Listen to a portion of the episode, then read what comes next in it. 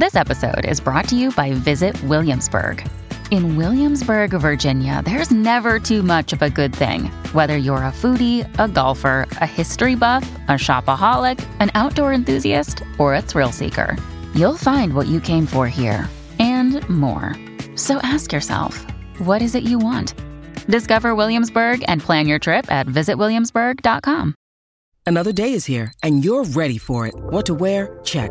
Breakfast, lunch, and dinner? Check. Planning for what's next and how to save for it? That's where Bank of America can help. For your financial to dos, Bank of America has experts ready to help get you closer to your goals. Get started at one of our local financial centers or 24-7 in our mobile banking app. Find a location near you at bankofamerica.com slash talk to us. What would you like the power to do? Mobile banking requires downloading the app and is only available for select devices. Message and data rates may apply. Bank of America and a member FDIC. When you need mealtime inspiration, it's worth shopping Kroger, where you'll find over 30,000 mouthwatering choices that excite your inner foodie. And no matter what tasty choice you make, you'll enjoy our everyday low prices, plus extra ways to save, like digital coupons worth over $600 each week. You can also save up to $1 off per gallon at the pump with fuel points. More savings and more inspiring flavors make shopping Kroger worth it every time. Kroger, fresh for everyone. Fuel restrictions apply. Hola, esto es New Books Network en español.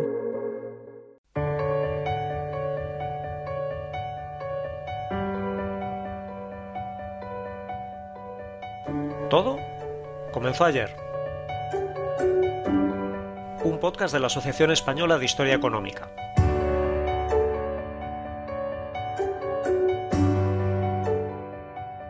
Hola, ¿cómo estáis? Soy Fernando Collantes de la Universidad de Oviedo y esto es Todo comenzó ayer, un programa para comprender nuestra economía y nuestra sociedad desde una perspectiva de largo plazo. Hoy está con nosotros José Pérez Cajías, que es profesor lector de Historia e Instituciones Económicas en el Departamento de Historia Económica, Instituciones Política y Economía Mundial de la Universidad de Barcelona. ¿Qué tal, José? Bienvenido. ¿Qué tal, Fernando? Muchísimas gracias por la invitación para nosotros. Esto es importante para mí y para Christian Ducoin, que es el otro editor del libro. Es una alegría poder estar aquí con ustedes y poder compartir nuestro trabajo. Al revés, muchas gracias a, ti. Eh, José Pérez es un especialista en la historia fiscal de Bolivia y en el análisis de largo plazo del desarrollo económico en el sur global. Es autor, entre otros, del libro Historia de la regulación y supervisión financiera en Bolivia, 1750-2012, escrito junto con José Antonio Pérez Arenas y Sergio Antezana. En 2014 recibió el premio El Hamilton de nuestra asociación al mejor artículo publicado en revistas internacionales por su trabajo en colaboración con Ana Carreras y Marc Badía sobre el comercio entre los países sudamericanos durante el periodo de entreguerras. Y hoy está con nosotros para hablar sobre su último libro, una colección de ensayos que ha coordinado junto con Christian Ducoin y que se titula Recursos naturales y divergencia, una comparación de las trayectorias andina y nórdica acaban de publicarlo en inglés eh, la editorial Palgrave y en este libro José y Cristian han reunido un equipo de 12 investigadores para comparar la trayectoria de largo plazo de cinco economías, tres de ellas andinas, Bolivia, Chile y Perú, y otras dos nórdicas, Suecia y Noruega. José, la primera pregunta es obligada. ¿Cuál es el sentido de comparar sociedades aparentemente tan dispares como por ejemplo Bolivia y Noruega, ¿no son mundos aparte? Genial, esta pregunta es, es obligada y es la pregunta que nos hacían siempre todos nuestros eh, amigos y también colegas cuando presentamos este proyecto. ¿Por qué estábamos comparando países que eran tan diferentes? Y sin lugar a dudas, Bolivia y Noruega o Perú y Suecia son países que tienen muchas diferencias. Eh, desde el punto de vista social, desde el punto de vista de trayectorias históricas o geográficas de cercanía a mercados mundiales, pero comparten una similitud que creemos que es fundamental. En ambas regiones, la explotación de recursos naturales ha sido crítica para explicar el, el, crecimiento económico y es crítica hoy en día también para entender las perspectivas de desarrollo económico de estas sociedades. Entonces, lo que nosotros tratamos de aprovechar es eh, la existencia de esta similitud y, las, y la existencia de diferencias tan importantes en otros ámbitos. Entonces, dada esta similitud en, la abundancia de recursos naturales, queremos ver qué factores pueden ayudar o pueden explicar para entender por qué los recursos naturales en determinados contextos pueden generar procesos de desarrollo sostenible en el largo plazo y por qué en otros no. Creemos que eh, estas diferencias y esta similitud central son muy interesantes. Y no somos los únicos que hemos hecho esto. ¿ah? Esto es importante resaltarlo.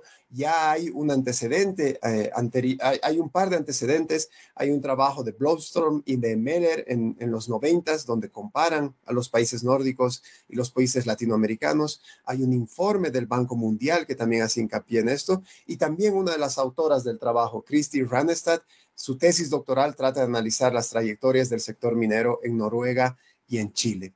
Entonces, tomando en cuenta este bagaje y estos autores y tomando en cuenta eh, eh, este, este punto de partida teórico, creemos que se puede se pueden extraer lecciones interesantes a la hora de entender por qué los recursos naturales algunas veces favorecen el desarrollo de largo plazo y por qué a veces no. Es decir, que los puntos de partida no son muy diferentes, aunque luego por el camino va habiendo diferencias cada vez más sustanciales. Entonces, para intentar comprender esto, partamos, si te parece bien, de lo que ocurrió en Escandinavia. En, los casos de éxito, nos contáis que, países como Suecia y Noruega serían ejemplos exitosos de un modelo de desarrollo económico que en su arranque eh, gravita en torno a la exportación de productos primarios en el siglo XIX y que posteriormente va diversificándose hacia otras actividades. Exactamente. Esto es fundamental. Este es un punto de partida teórico clave del libro. Eh, cuando uno revisa la historia económica en los países nórdicos y ven eh, a mediados del siglo XIX, en estos países los principales productos de exportación son recursos naturales, como lo son hoy en día en América Latina. En Suecia estamos hablando de, minerales, estamos hablando de la madera, en Noruega estamos hablando de productos de la pesca, también de la madera, en menor medida de la, minería. Eh, entonces, a mediados del siglo XIX, los países nórdicos son dependientes en recursos naturales. ¿Cuál es la diferencia de los países nórdicos y de otros países dependientes en recursos naturales? Los países nórdicos logran generar una transición hacia economías basadas en el conocimiento. Y esto es fundamental.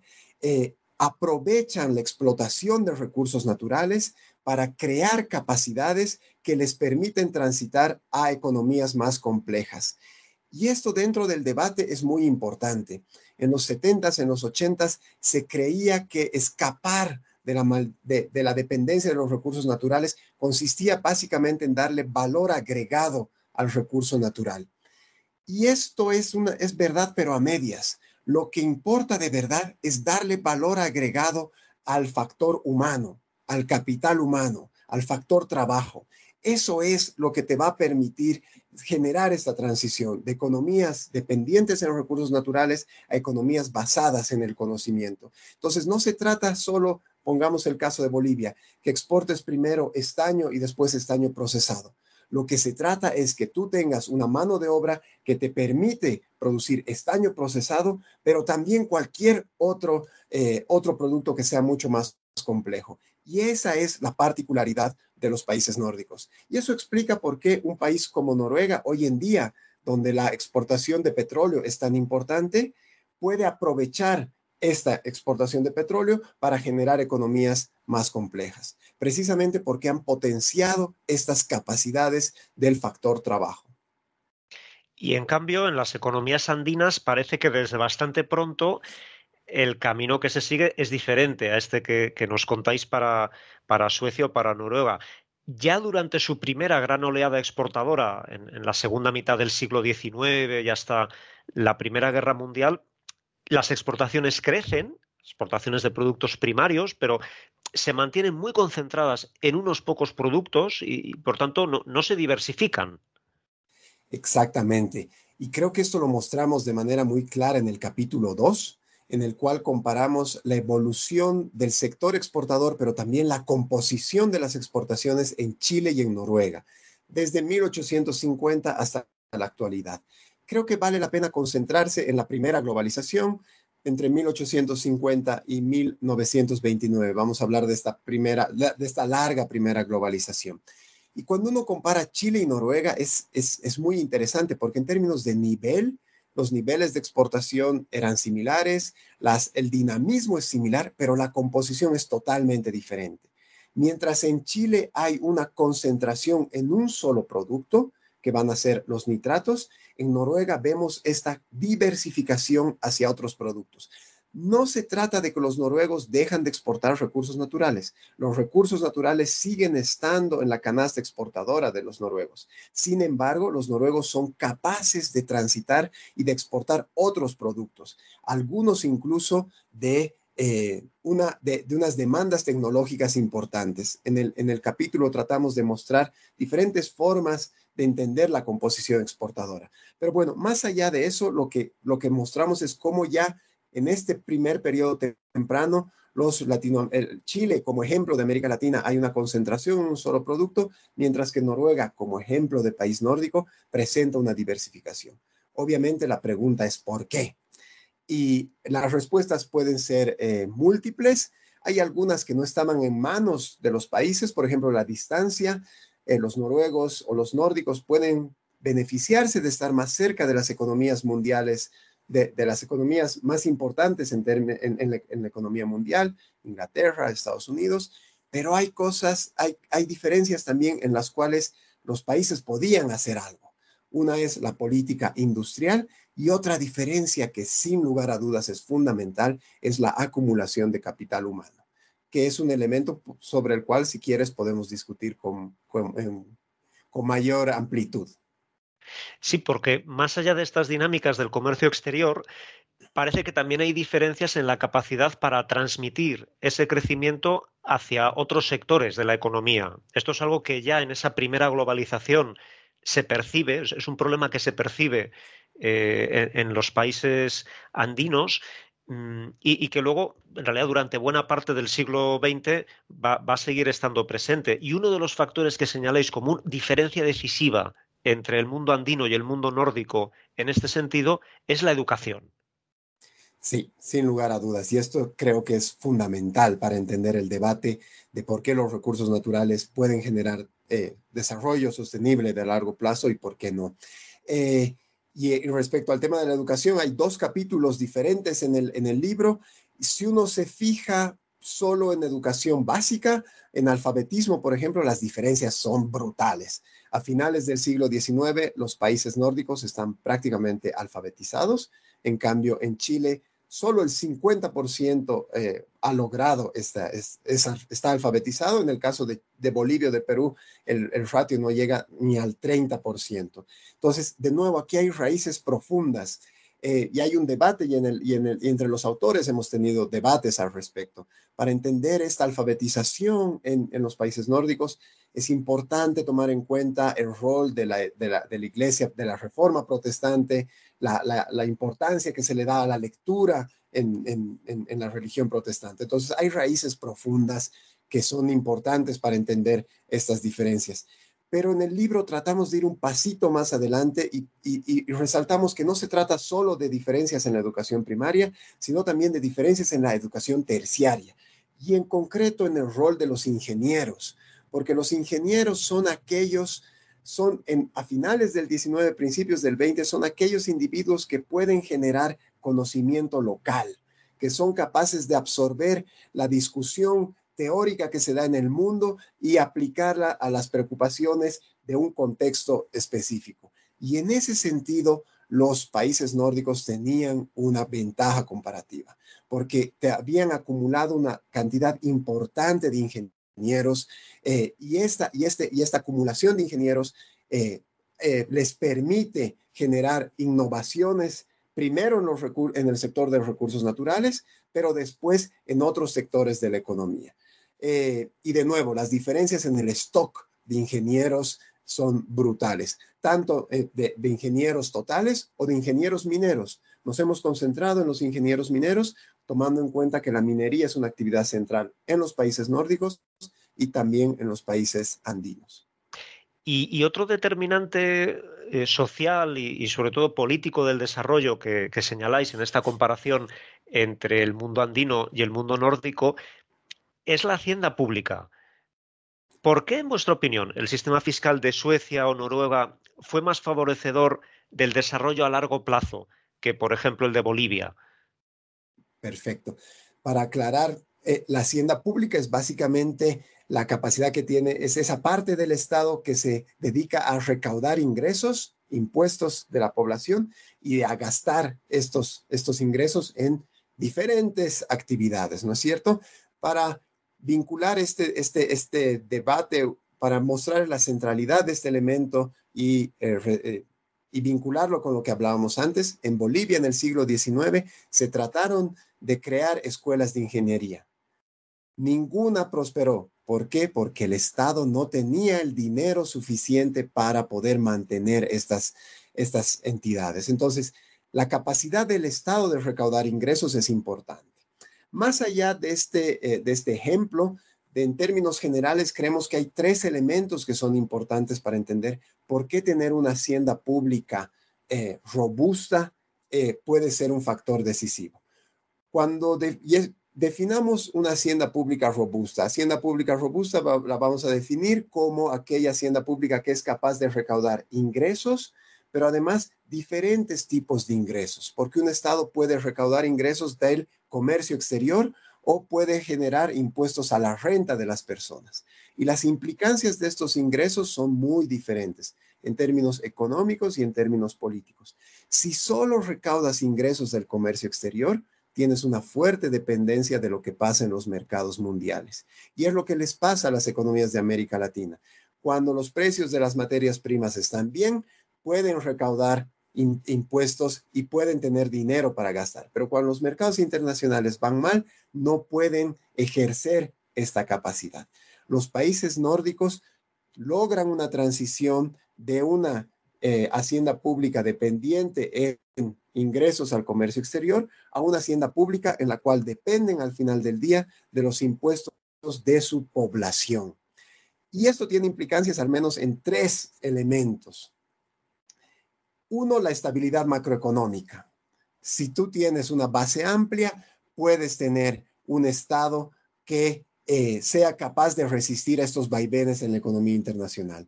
Dos, si tienes ingresos, puedes proveer bienes públicos que son claves. Y tres, hay un elemento también político que es fundamental. Eh, sistemas tributarios más diversificados generan pactos fiscales que generan un tipo diferente de relación entre el Estado y la sociedad. Como conclusión, José, uno pensaría que disponer de recursos naturales abundantes debería ser una bendición para tu desarrollo económico como país. Pero en los últimos tiempos muchos investigadores, en parte apoyándose en experiencias como las andinas que vosotros estudiáis en este libro, están diciendo lo contrario, que más bien puede terminar siendo una maldición porque termina deformando no solo tu economía, sino también tu sistema político. ¿Dónde os situáis vosotros dentro de este debate? Eh, genial, muchísimas gracias por esta pregunta que creo que es fundamental.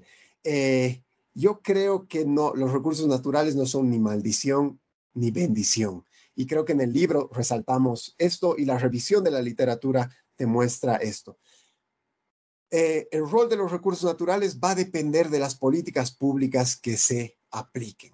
Creo que ese es, creo que nosotros estamos en esa, en esa posición. Depende de cómo se aprovecha ese stock de recursos naturales. Eh, también creo creo que, resaltamos que es difícil no caer en las tentaciones eh, que están vinculadas con esta maldición de los recursos naturales. Eh, como es difícil no caer en esta tentación, también creemos que es importante generar pactos amplios en los cuales la sociedad se ponga de acuerdo y que tenga eh, metas de largo plazo para poder aprovechar estos recursos naturales. Sin estos pactos difícilmente se puede sortear esto que se denomina maldición de los recursos naturales. También creemos que es importante em, evitar eh, falsas dualidades. En América Latina a veces hay esta idea de que eh, si no está el Estado, eh, no se puede hacer nada, que los recursos naturales deberían estar sí o sí en manos del Estado vemos cuando uno revisa la historia económica, vemos que eso puede ser una falsa dualidad. No se trata, no se trata tanto de quién explota los recursos naturales, sino de cómo se explota. Y un último elemento en el cual hacemos mucho hincapié en el libro y que está relacionada con investigaciones que está eh, realizando Christian Ducoin, está relacionado con la importancia de mantener ese patrimonio que son los recursos naturales. Eh, en el libro hacemos mucho hincapié en, este, en, en, el impacto ambiental de los recursos naturales y la importancia de este impacto ambiental desde el punto de vista ambiental, pero también desde el punto de vista económico. Son estos activos los que te permiten generar este desarrollo económico de largo plazo. Y yo los invito en este sentido a revisar los últimos dos capítulos del libro que creo que son muy reveladores en este sentido, porque mostramos que las diferencias entre los nórdicos y los andinos también están eh, relacionadas con esto, con cómo se generan políticas medioambientales que te permiten mantener este patrimonio, estos activos que son fundamentales. José Pérez Cajías, profesor de Historia e Instituciones Económicas en la Universidad de Barcelona y coordinador junto con Cristian Ducoin del libro Recursos Naturales y Divergencia, una comparación de las trayectorias andina y nórdica, publicado en inglés por Palgrave. Muchas gracias por acompañarnos en el programa de hoy. Muchísimas gracias a ustedes y de nuevo, felicitaciones por esta gran iniciativa que tienen. Nosotros volvemos en 15 días y lo haremos con Paula de la Cruz, con quien hablaremos acerca de género y multinacionales, porque también en lo que al mundo de la empresa se refiere, todo comenzó ayer.